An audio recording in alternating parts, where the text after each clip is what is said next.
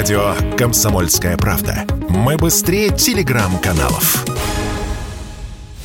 Бесполезный кирпичик стоимостью несколько сотен долларов вместо современного смартфона – как сообщают известия, многие россияне, купившие новые Самсунги, не смогли их активировать. Вставляешь сим-карту, а пользоваться все равно не можешь. Тут нужна оговорка. Речь о технике, которая была введена так называемым параллельным импортом в обход официальных поставок.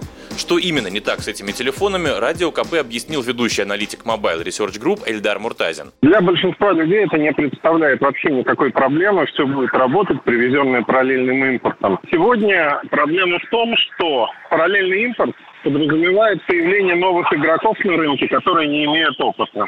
И они ищут дешевые аппараты по всей планете и натыкаются на операторские телефоны, которые заблокированы на оператора. Радуются, что могут дешево купить, везут сюда, и тут выясняется, что они заблокированы, а за разблокировку просят порядка 100 долларов за аппарат, что делает их невыгодными.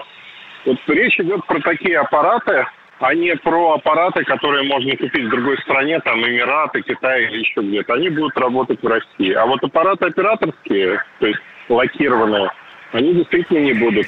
По словам эксперта, такая проблема происходит с одной пятой от самсунгов, ввезенных параллельным импортом. Для потребителя это означает, что покупать желательно в первую очередь те смартфоны, что предназначены к продаже в странах Евразес, то есть в России, Беларуси, Армении, Казахстане и Кыргызстане. Ну а как выявить такой неактивируемый аппарат?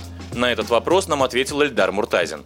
Если вы ненароком в интернете купите такой аппарат, учитывая, что сейчас связи между Россией и миром напряженные, оператор просто может даже за деньги вам будет сложно ему заплатить за код разблокировки. Samsung сам не может этого сделать. Поэтому операторских моделей надо избегать как огня. Проверить их можно очень легко, обратиться на горячую службу Samsung, там вам все по поводу происхождения телефона смогут подсказать.